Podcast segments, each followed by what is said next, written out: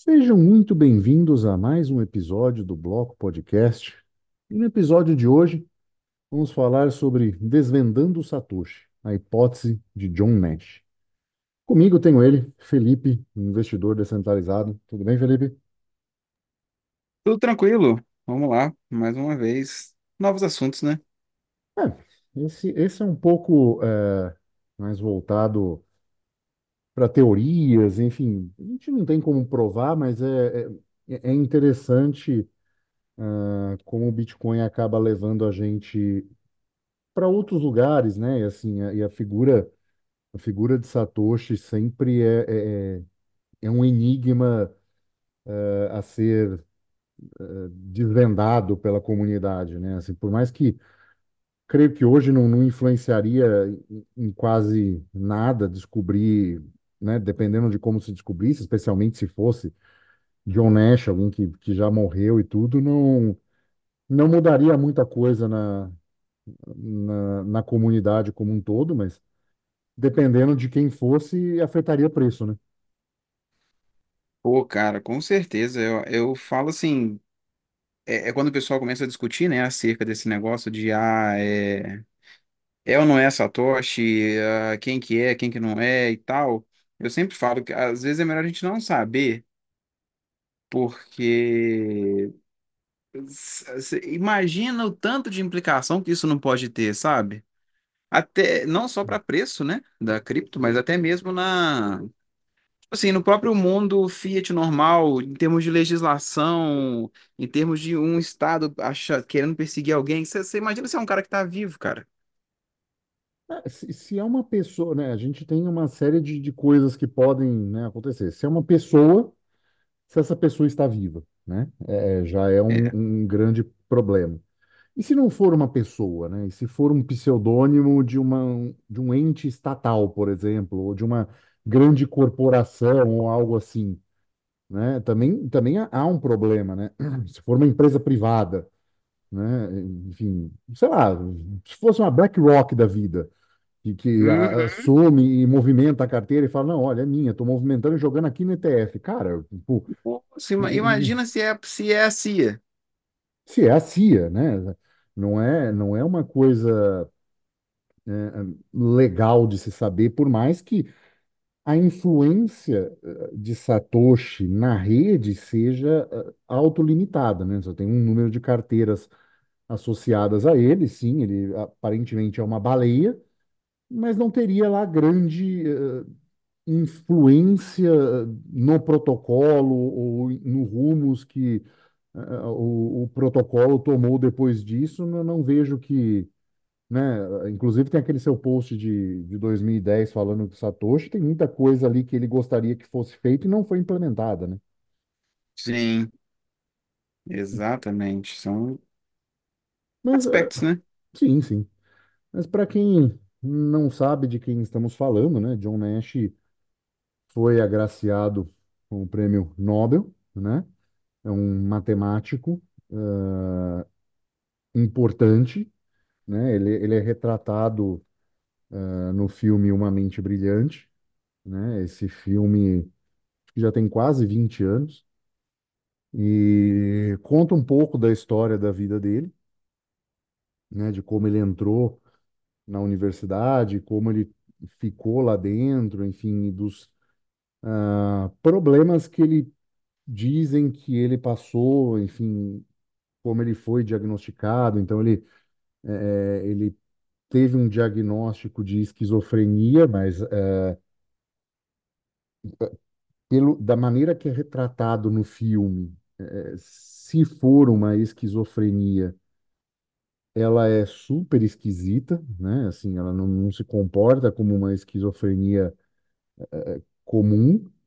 É, ele, pessoalmente, já admitiu isso numa matéria um tempo atrás, que a a maneira com que ele pensava pareciam ser vozes dizendo para ele, né, as ideias, como ele construía as ideias, mas nunca admitiu ver pessoas, enfim. Parece que a maneira que o, o filme retrata é uma maneira um pouco mais, uh, uma licença poética em cima disso.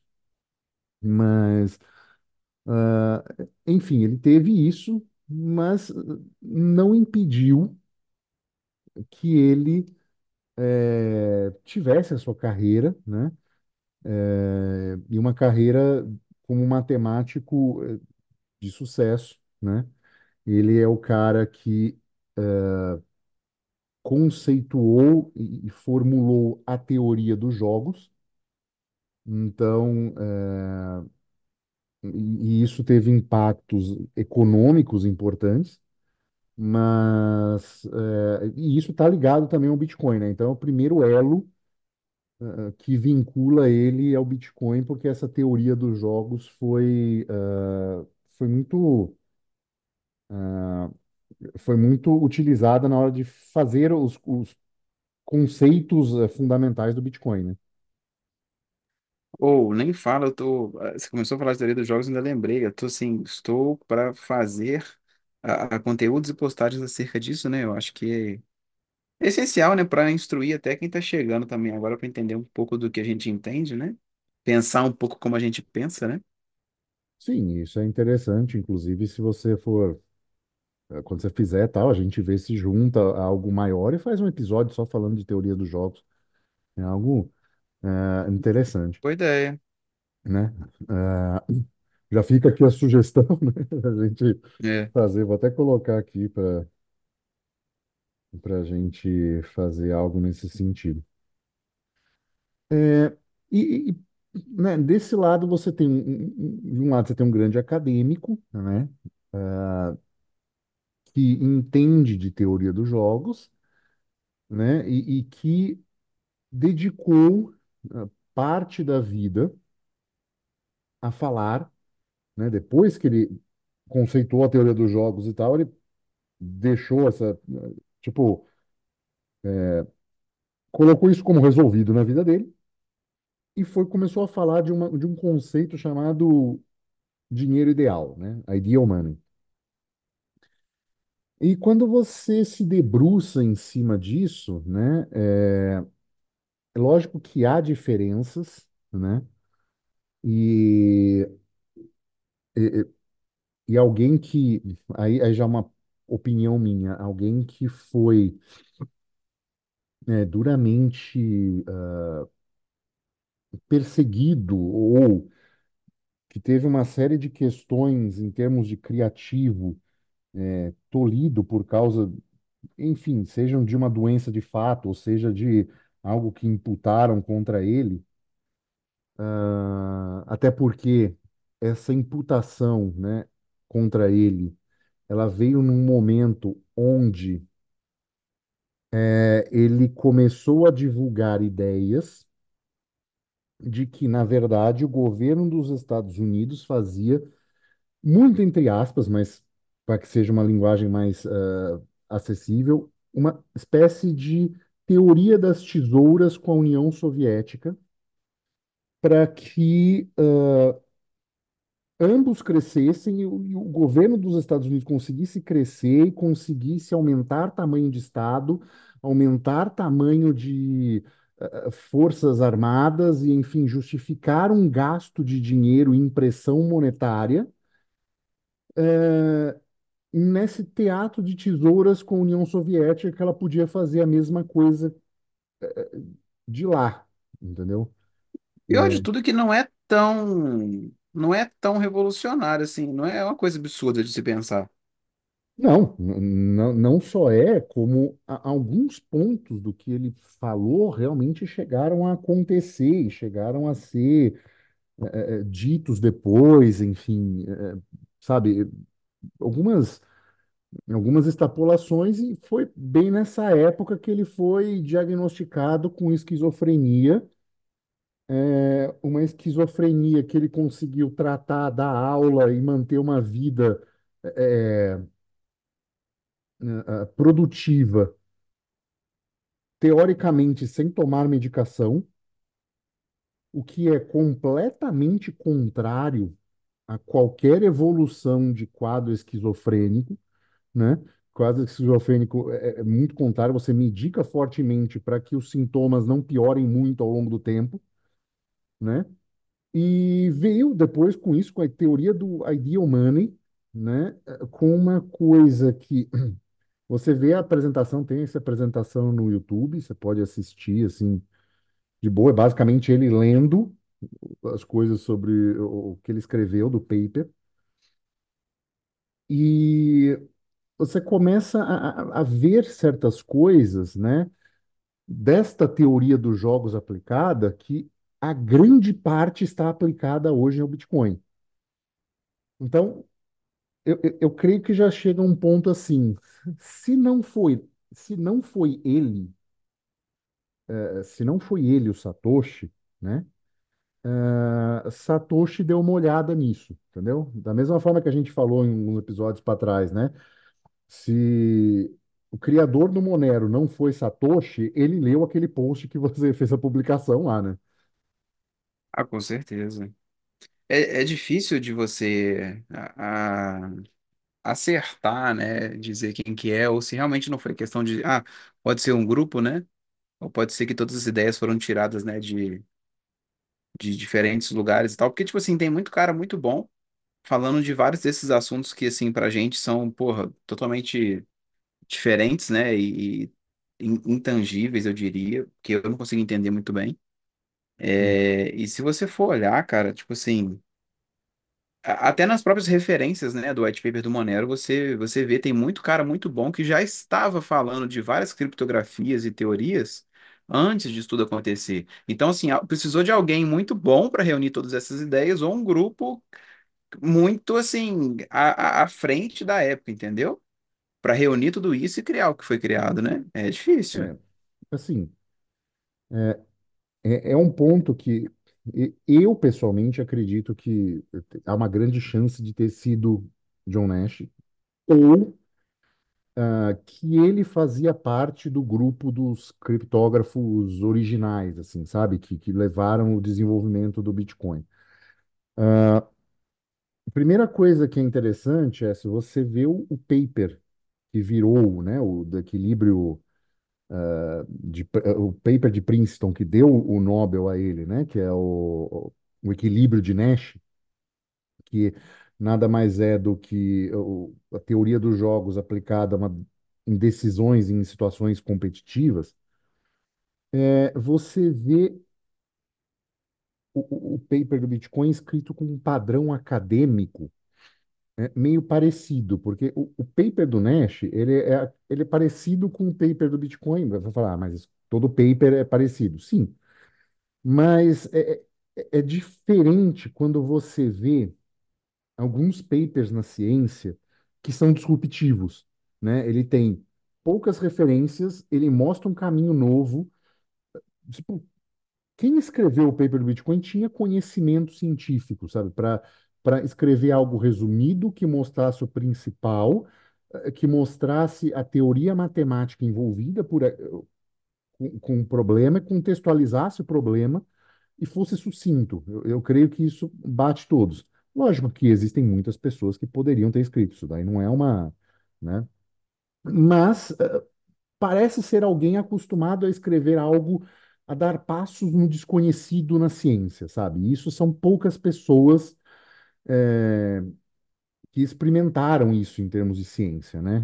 Especialmente nas, é, nesse século 20 barra 21, né? Tem Einstein, por exemplo, mas já, já muito antes, né? Século 20, não, não virou para o 21, né?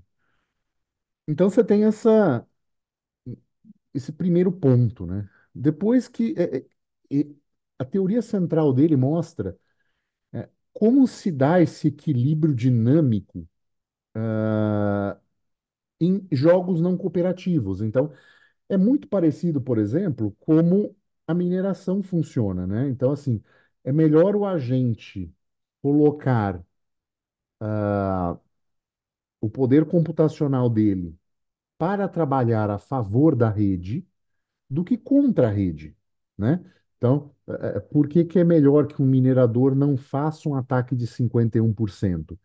Porque a partir do momento que ele fizer, todo o sistema perde a credibilidade e, e ele vai, ele vai ter investido um dinheiro só para ver o sistema ruir. Ele não vai ter nenhum retorno financeiro em relação a isso, né? Então, São dois grandes problemas, né? sim, sim, É você gastar o dinheiro e depois você ver que o dinheiro que você gastou não vai te dar retorno nenhum, né? exatamente. Você vai destruir o, o, o, o dinheiro, né? Você vai perder totalmente o, o sentido desse, desse investimento. Na minha visão, isso só pode ser feito por um ente que não tem incentivos financeiros, eh, não liga para incentivos financeiros, né? Ou seja, o Estado. né? O único que poderia eh, trabalhar para agir contra essa teoria de, desse equilíbrio é o Estado, porque ele é dono de uma impressora de dinheiro, dono do monopólio da violência, e ele pode entrar contra esse equilíbrio simplesmente para destruir, para que ele mantenha o status quo dele. Essa é a única. Cara, é, eu também acho hoje que é a única possibilidade, né, de você ter um ataque assim. Eu falo mais questão do Bitcoin porque o hash rate dele é um pouco mais alto, né? É, e tal. Eu acho que para você ter ataques desse tipo, desse nível, ah, você vai precisar de um agente estatal. E só que aí que começa a entrar uma beleza, né, da, da questão de descentralização do Bitcoin, né? A- com todos os pesares, né, que a gente sempre trouxe aqui, mas sendo pró-Bitcoin, ah, até porque eu sou mesmo, tipo assim, a descentralização que ele tem, ela faria com que o esforço teria que ser de vários estados e não de um apenas. Ou se fosse de um apenas, teria que ser, tipo assim, muito absurdo, sabe? É, então, É, teria que estar um é, é hash rate muito problemático. concentrado nesse estado, né? Então, no mínimo que ele teria que Exato, fazer exato. é, é fazer algo muito planejado de atrair esse hash rate, manter ele com incentivos distorcidos, participar em parte disso, né? É, e só aí depois você eh, agir. Então, seria uma coisa de muito longo prazo, né? Com Sim, série, série de é- é- seria um, inerentes disso, né? Sim, seria muito complexo, porque realmente você teria que ter, né, isso você falou, porque o estímulo disso não é monetário, não é você ficar rico mais, igual um agente normal, né, uma pessoa faria, né? A pessoa Sim, atacaria a rede para ficar rica. O Estado não. O Estado ele não precisa ficar rico, ele já é rico. Ele só não exato. imprime o tanto de dinheiro que ele tem, que ele pode imprimir, para não desfalcar a economia e não ficar muito feio para ele, mas ele tem total controle sobre tudo. Então, Sim, assim. É, é, não, não é essa a questão, mas aí, é, que é o lado bom, né, da descentralização, que se você for avaliar, é que você vai precisaria, né, que, por exemplo, você reunir as maiores potências que têm mais hash rate, sei lá, Estados Unidos, alguns lugares da Europa e China, ou sei lá aonde que é. Aí você teria que reunir todo mundo e, oi, exato. vamos fazer uma parada muito louca aqui. Aí É, atacaria a rede, beleza, você ia acabar com a rede, mas assim, não é um, um um estímulo financeiro, não é para ficar rico, é para manter controle. sim, sim. Então, assim, e outra, né? É, você precisa coordenar agentes estatais para serem eficientes, né? Precisam ser eficientes nessa ação. Algo que é, o Estado tem se mostrado, né? Se ele, se ele falha em te dar saúde e educação, né? É, mas é, você tem que ver que a questão é o foco. Sim, Ah, talvez o foco do Estado não seja saúde, educação e bem-estar social. Por isso que é, é meio deixado de lado. Em alguns lugares tem mais esse foco, em outros lugares tem menos esse foco. Mas quando se trata de controle, talvez, né, a, a organização, o nível, a possibilidade de organização seja boa, entendeu? Porque se você olhar, o, o, o Estado ele tem boas pessoas, ele tem pessoas inteligentes. sim. É, a questão é conseguir movimentar essas pessoas. É, exatamente, mas assim, a questão é você conseguir movimentar essas pessoas para tal intuito, né? E aí, se fosse, né, do intuito acabar com a rede, né, do seja lá o que for e tudo mais, fazer um ataque à rede, é, talvez esse estímulo para o Estado fosse um estímulo muito maior. Então, talvez fosse mais eficiente, mas vai saber, né? É, não. Mas é, isso é uma coisa interessante que, é, né, essa teoria dos jogos não cooperativos, né, cada ente. está agindo de maneira egoísta, né? O minerador está lá querendo só o dinheiro, o, o dev está querendo é, que o sistema funcione, né? Porque normalmente tem é, participação na rede. O usuário quer a soberania, quer utilizar, quer preferencialmente não pagar muita taxa, mas enfim, né? Essa é uma provocação que É, tem nem fala. acontecido. Mas, é, é, então, assim, todo mundo tem interesse, né? É, quer- né? O usuário quer ter a sua transação validada, quer é, utilizar é, da do dinheiro, da moeda e ter as características, né? é, e, no momento a oscilação e a reserva de valor que é. É, E, então, assim, né? A teoria do Nash foi aplicada, né? é, até o momento com bastante sucesso no sistema do Bitcoin. Então, esse é um ponto que eh, aproxima John Nash ao Bitcoin. né? O outro ponto foi o Ideal Money, né? Que ele argumentava fortemente que uma moeda deveria manter eh, seu valor ao longo do tempo, resistindo à inflação e outros fatores econômicos, ou seja, eh, ele, ele já gostaria de ver um dinheiro ah, longe do Estado, né? Inclusive, eh, ele teve contatos e afins com, com Hayek, né? E gostava da, da teoria de Hayek em relação ao, ao dinheiro, né?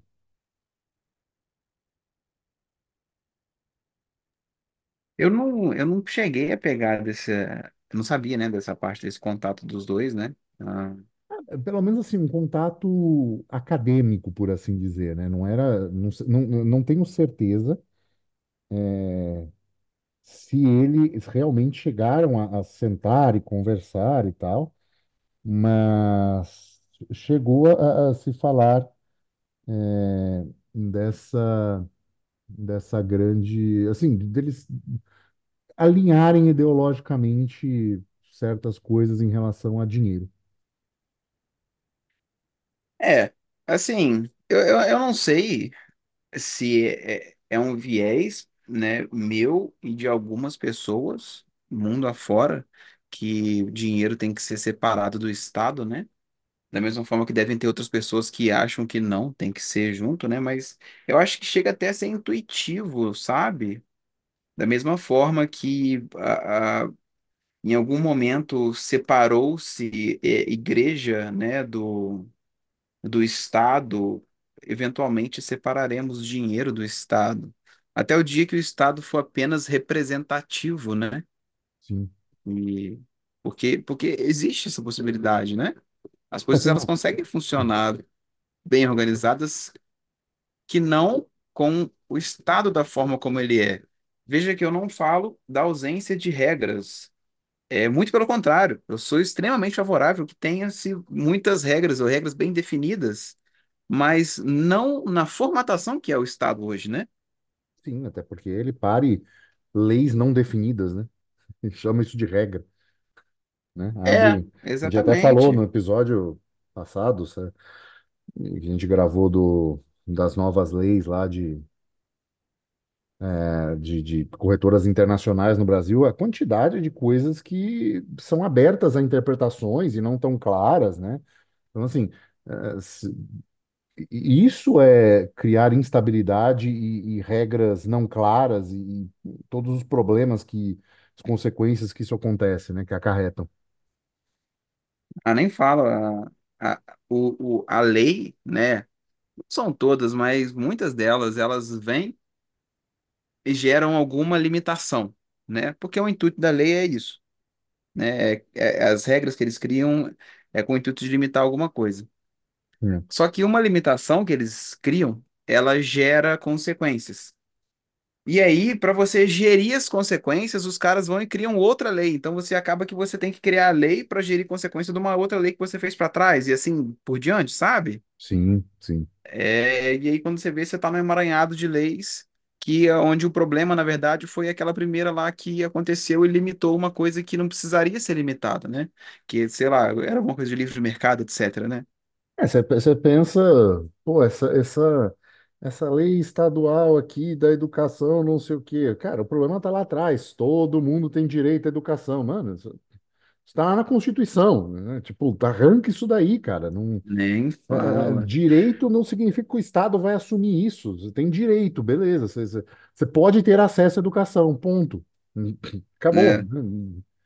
Até porque também, se você for olhar, né, da, a- extrapolando a Constituição Federal de 88, que é a porcaria, é, você entra na parte do, do- dos direitos sociais, se eu não me engano, cara, o Estado não consegue garantir o que ele fala lá.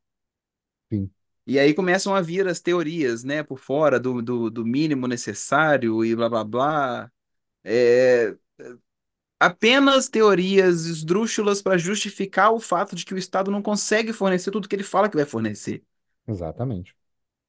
Ponto, entendeu? Tem Então, uma assim, situação interessante aqui que eu tira. até levantei aqui do John Nash, né? Tem um, é, tem um perfil no, no Twitter interessante que eu tento interagir, eu, co- eu compartilhei, o cara veio conversar comigo, vou até traduzir esse, essa hipótese, né? Porque a gente sempre faz seguindo um texto, vou traduzir isso para o inglês e mandar para ele que ele se mostrou interessado sobre o que, que a gente ia fazer com, com o episódio hoje. E ele, ele disse assim, ó, tomei conhecimento do trabalho e das publicações de Frederick von Hayek. Devo dizer que meu pensamento é aparentemente bastante paralelo ao pensamento dele em relação ao dinheiro. Isso ele publicou em 2002 no Ideal Money. Então é, é, é é interessante que ele estava alinhado com, uma, com um pensamento austríaco, né? É, e e levou esse, esse pensamento dele do Ideal Money foi a obra que ele divulgou até o fim da vida dele, né? É, ele morreu, ele e a esposa morreram em 2015 em um acidente de automóvel. Ele pegou um táxi voltando do aeroporto na cidade dele e sofreu um acidente e, e os dois morreram juntos. Então, assim, até temporalmente daria para ele ter sido Satoshi, né? Então, ele estava atento aos fenômenos monetários, E né? também das comunicações também de Satoshi. Eu não lembro quando que foi a última, né? A última mensagem de Satoshi, mas é. É, foi em 2010, né? Então, assim, eu vi ah, 2010 ou 2000, o começo de 2011, agora eu não, não tenho certeza, mas calharia, né? É, tem uma, tem uma outra teoria também que eu já vi, e aí é um pouquinho de papel de alumínio na cabeça, mas que todas as postagens que Satoshi fez foram num horário compatível ao horário comercial ah, de alguém que estava na- no fuso horário de Princeton, entendeu? Então, Pode ser que sim, pode ser que é, não. entendeu? Assim, é, é- são- são Mas é as- favorável. é- é favorável, né? É, ele postava geralmente no- nas mesmas faixas de horário, dificilmente ele, ele ia dentro ah, com certas coisas, né? Até algumas situações. é, de maior, ah, entre aspas, arrogância, né? Tipo, se você não entendeu o Bitcoin, não tenho tempo para te explicar, é associada a certas coisas do, do Nash nesse sentido também, que é, não tinha lá muito tato para explicar certas coisas, né? Você pode até ver a, apresentação dele, as coisas dele, assim, são são conhecimentos muito pouco ah, didaticamente organizados, sabe? Não é, não é no sentido de facilitar ah, o, o entendedor ou deixar a coisa mais simples, e sim explicar aquilo que ele está pensando naquele momento e às vezes não tá, não tem muita gente que pode acompanhar esse raciocínio. Assim, Não é são, para leigos. é, não é para leigos, né? Então tem, tem um pouco disso, né? E aí, assim, o, o surgimento do Bitcoin, né? No momento que ele surge, né? Na, no auge da crise de 2008, né? Quase eh, como uma resposta à falta de credibilidade, não só do sistema Fiat, mas do momento que os Estados Unidos estavam vivendo, né? Mostra uma, um, grande um grande alinhamento de raciocínio, né? Então, de colocar teorias monetárias, de colocar essa teoria dos jogos não cooperativos, né? Assim, a, a a pessoa sabia disso e não é não é algo tão simples de, de tentar aplicar isso, assim, não são eh, não se formam pessoas especialistas em teorias de jogos não cooperativos assim a, a rodo, sabe? Não tem cursos de verão disso, né? Por assim dizer. Então não é alguma eu coisa que é se... até pouco falado, né? Sim, sim, é até, é até pouco falado. Não, não existe uma produção absurda, relevante, porque é mais focada em questões acadêmicas. Então, não, não tem um pool de profissionais ou de pessoas capazes de lidar com isso, o que aí afunila, né, mais uma vez, em cima de John Nash. É, parece que ele tinha algum conhecimento de programação, mas não muito, o que também é compatível com a primeira versão ah, do Bitcoin, né, do, do Node, né, o Bitcoin Core 1.0, que para quem entende de programação diz que não é uma coisa muito rebuscada, né? É é não muito bem feita, então se a pessoa não entendia profundamente de, de programação, né? Tanto que teve falhas, né, nesse, nesse momento, nesse primeiro, eh, que até tirou do ar, que foi aquela impressão de criação de não sei quantos bilhões de bitcoins num bloco lá, e tiveram que parar a rede, voltar atrás no tempo, né? Enfim, é, é uma das duas coisas que levaram o Bitcoin a ser interrompido, né, na sua, na sua É, foram apenas dois temporal. bugs, né? Foram apenas É, dois momentos em toda a época do Bitcoin, né? é, Esse é é. um deles, né? é. Então, é, enfim, foram, foram essas duas. é, é, esse é mais um ponto que pode associar a ele, é lógico que ainda assim tem muitas coisas, né? Então, estou trazendo conjecturas do que pode aproximar, né, os dois. O, o próprio, o próprio cerne da proposta, né, da blockchain, do livro Razão Público Imutável, que garantia uma segurança, uma integridade da, em cada transação do Bitcoin, essa tecnologia, ela, ela resolvia o problema do, do gasto duplo, ah, e introduzia esse sistema de mineração, ah, que coloca esse equilíbrio todo, que foi inclusive o exemplo que eu dei dessa dessa teoria dos jogos eh, não competitivos, né? Então, eh, não, desculpa, não competitivos, não, é não em situações competitivas, né? Então, quando a pessoa não é, cooperativas. Então, são, são pontos, é, é, é mais um ponto de uma rede que a gente não tem como chegar, mas que aproxima a alguém que não pode não ser o John Nash, pode não ser o John Nash mas também que pode ser ou alguém que tenha conhecimento ou algo parecido com ideias dele. Então, é, é, o que dá, a gente não pode dizer que é, com certeza que é ele, mas que no mínimo ele inspirou em pontos é, cruciais do Bitcoin, né? Cara, É, tipo assim, os, com os certeza, porque é né? básico, né? Tipo assim, a, a, a influência é fato. Ah, Se é ou se não é, a gente nunca sabe, né? Se participou, participou, a gente nunca vai saber. Mas a influência é clara. Não tem. Não tem como não falar. Assim, tipo assim, eu não lembro no caso do Bitcoin. Eu sei que no white paper do Monero tem, né?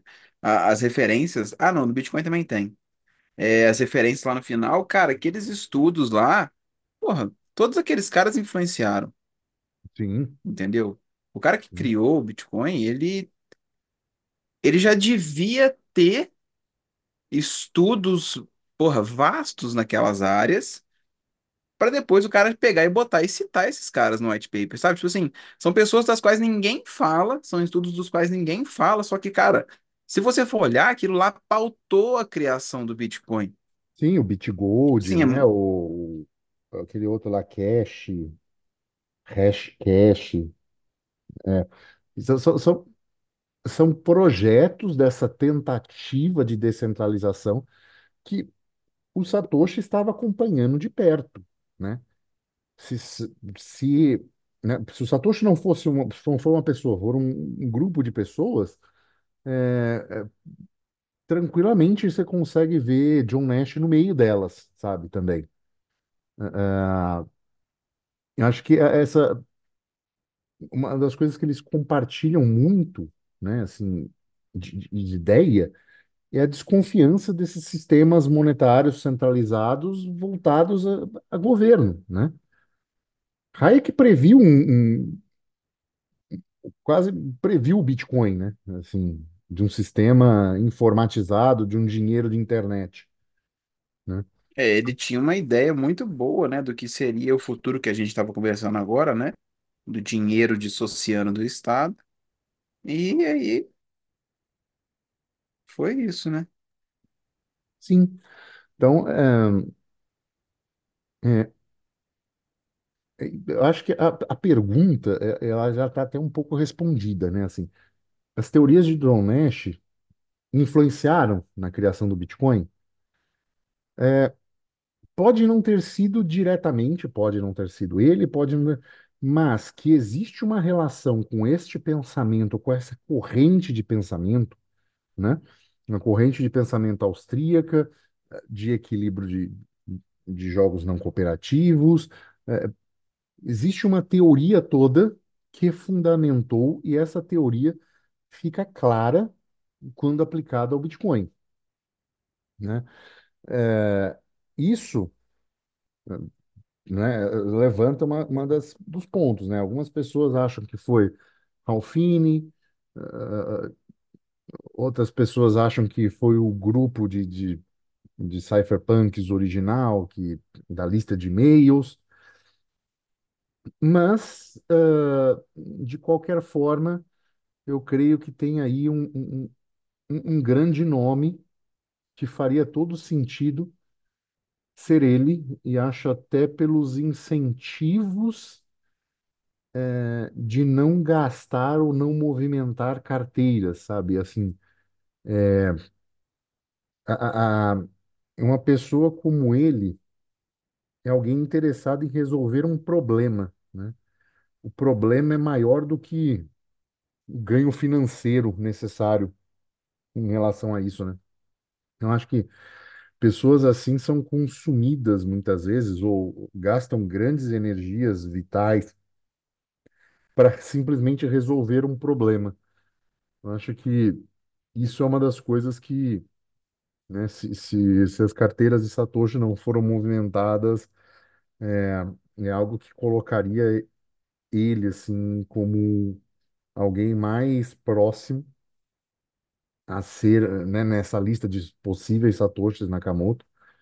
Acho que ele seria um, um, dos nomes mais, ah, mais cotados para isso, né? Ele tem um filho, né? Um filho já uma certa idade. Eu não sei se talvez ele tenha passado isso para o filho, enfim, não sei nem se chegaram a, né, passaria isso para o filho, ou chegariam a conversar sobre uma situação dessa. Hum, acho que o cara, o cara tá tão focado às vezes em resolver o problema matemático e, e a situação que se envolve que talvez nem pensaria em enriquecer, sabe?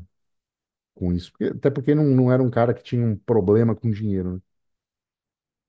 É, pode ser que sim, pode ser que não. É, acho que Difícil. sim, acho que. Vale, vale a reflexão, vale o pensamento, ah, vale para a pessoa interessada em Bitcoin aprofundar um pouquinho em teoria de jogos, entender um pouquinho os conceitos matemáticos que essa teoria propõe e poder, eh, enfim, tra- trazer nesse episódio assim não só essa eh, essa possibilidade, mas eh, trazer um pouco de, de conhecimento nesse sentido, né? E muitas vezes melhorar ah, um pouco a, a discussão, né? É, quando está debatendo ou entendendo sobre Bitcoin, né? Ah, que às vezes só dizer que o bloco não se importa não é muito. Parece repetição de jargão, né? Mas entender um pouco que essa, esses jogos não cooperativos está agindo de uma maneira eh, favorável ou não, ou isso está se mostrando uma fragilidade, né? Quando a gente debate e traz, por exemplo, da, da questão de pouca fungibilidade ou ameaça da fungibilidade de um dinheiro, isso desequilibra essas questões de, de jogos não cooperativos, que você coloca entes especulativos nesse jogo, eh, distorcendo a função monetária do dinheiro, eh, ideal, né? Do ideal money. Eh, e aí ele, é, e aí ele pode perder essa característica de reserva de valor para ser um ativo unicamente colecionável. E aí você não está fazendo dinheiro mais, né? Exatamente. Eu acho bem que que você fica, colocou isso. é, acho que fica um O- pouco essa reflexão, porque é, é é importante ver né? Entender um pouco dessa teoria, entender onde ela se alinha e entender onde isso pode deixar de se alinhar e quais as consequências disso, né? E essas consequências, às vezes, podem ser graves, né? Cara, com certeza, né? Mas assim, é, eu acho que o trabalho que está sendo feito no Bitcoin é muito bom, né? Espero que continue dessa forma. E, querendo ou não, o Bitcoin é o maior de todos, é indiscutível. E assim, é o que a gente tem de melhor hoje para a gente acreditar e confiar, né? Então, é, é só torcer para que continue indo bem, mas fazer o quê, né? Eu, eu ainda acho de extrema importância avaliar, a não correr o risco da ruína. É, temos um episódio aqui sobre isso. Sim, Então, é, é muito bonita, né? Você ouvir de um alguém que tem uma fotinha de desenhozinho no Twitter falar que só compra Bitcoin, tá 100% em Bitcoin, só tem dinheiro em Bitcoin e não tem dinheiro em mais nada em lugar nenhum. É legal, mas avalie com cuidado. é. Especialmente quando essa pessoa vem a público dizer que perdeu tudo e muitas vezes até provando que é verdade. É, é difícil, né? Então, assim, né? Então, então, é, é, tem, tem, tem que ver até que ponto vale a pena você bater no peito e, e, e, e viver, né, essa essa teoria, esse conto de fadas, talvez essa tese, né, que você abraça tanto, entendeu? Talvez ela vai te deixar pobre. Então é. vai com calma. Ontem, ontem mesmo estava vendo um episódio do Urich falando de uma nova subida de preço nos fretes de containers no mundo inteiro. Ah, eu né? vi. E, e mostrando como isso é uma crise em potencial, mas também mostrando como os- as pessoas que estão investidas em empresas de, é, de transporte marítimo estão lucrando com isso. Então, assim, é, é- sim, é, é ruim para o mundo, mas assim, se você tem uma, uma situação patrimonial, é, entre aspas, blindada, você vai, pode perder num ativo mas isso ser compensado em muito por- em outros ativos que estão ali justamente para te proteger numa situação ah, de crise, né? Então, eh, o Bitcoin faz isso, né, normalmente bem, mas não pode ser a única a única saída justamente por causa você aumentar um risco de ruína de maneira desnecessária, porque a gente ninguém sabe o futuro, né? E aquela brincadeirinha dos três pontinhos verdes e um vermelho pode não ser, pode não se repetir por algum motivo, né? E nem por isso não é porque não se repetiu que, né? Essa é a falácia do, do jogador, né? A pessoa acha que uma, um fenômeno vai acontecer porque ele aconteceu no passado e a tendência é ele acontecer no futuro. Então é, é bom também estudar uma outra teoria interessante de se estudar, né? Que leva grandes pessoas a perderem fortunas no, num cassino, por exemplo, mas também perde em situações de, eh, de bolsa, né? E de, de investimentos, né? Assim, até agora, todas as vezes que houve um halving do Bitcoin, depois de um tempo, você teve alta histórica. Show de bola. Mas isso pode não acontecer por algum motivo. Então, é, lógico que os motivos são poucos e as, as, é, as probabilidades disso acontecer são, são grandes, mas não, não existe garantias na vida, né? Acho que esse é um, um ponto a, a ser pensado.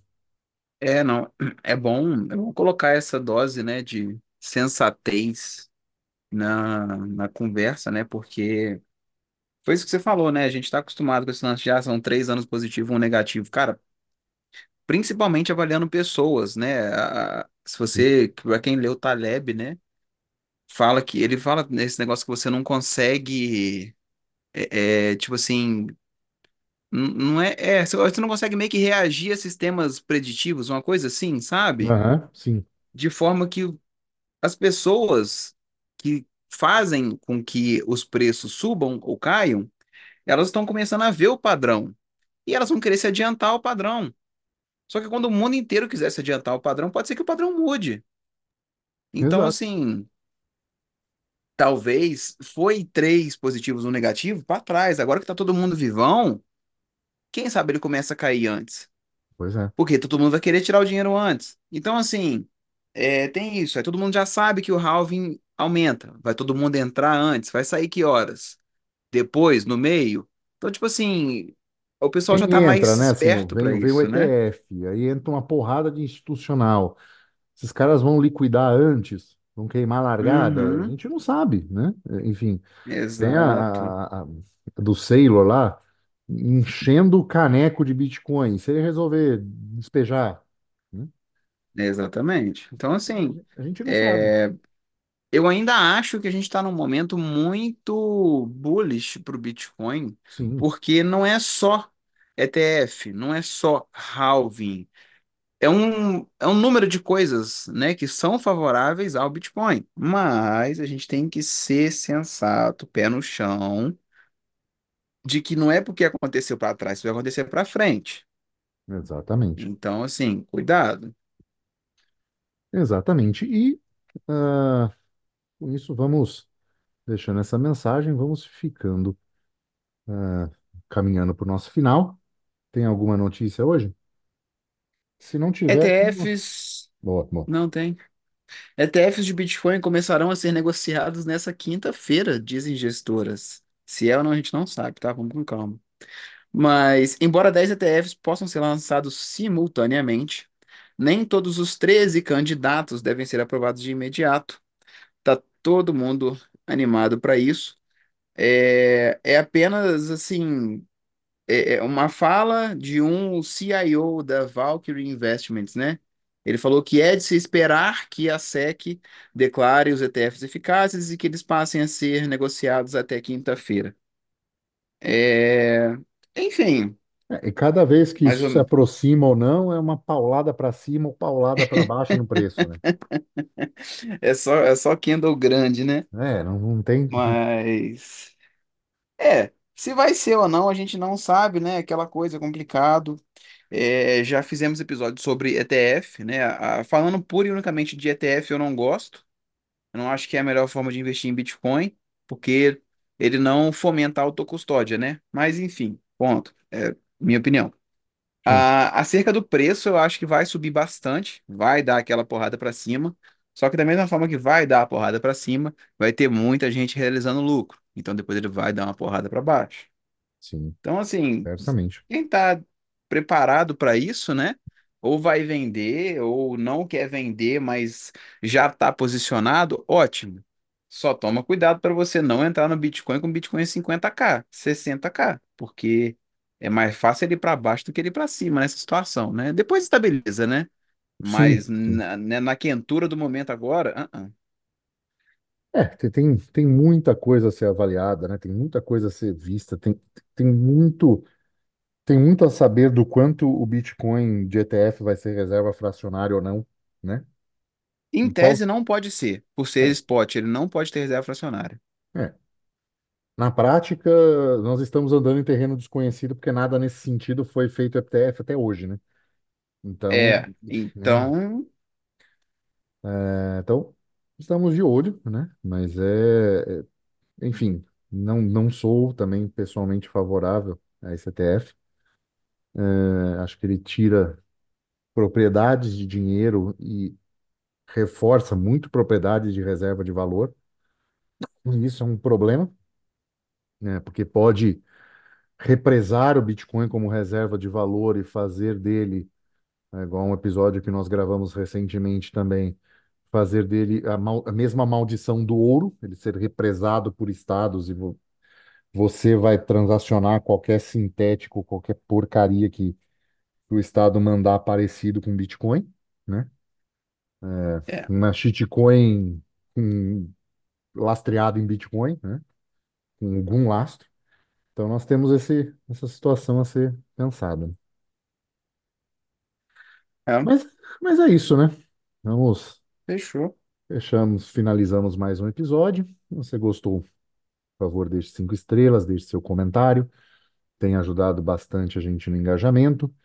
Eh, se quiser mandar uns satoshinhos, é só enviar para quinteiro.zebedi.gg ou se tiver no Fonta em nosso app favorito, é só enviar eh, diretamente para o- a página do episódio, ou fazer um corte, enfim, ou fazer um, um, um boost no episódio, ah, e ganhar também alguns satoshis para, para nos ouvir, tá bom?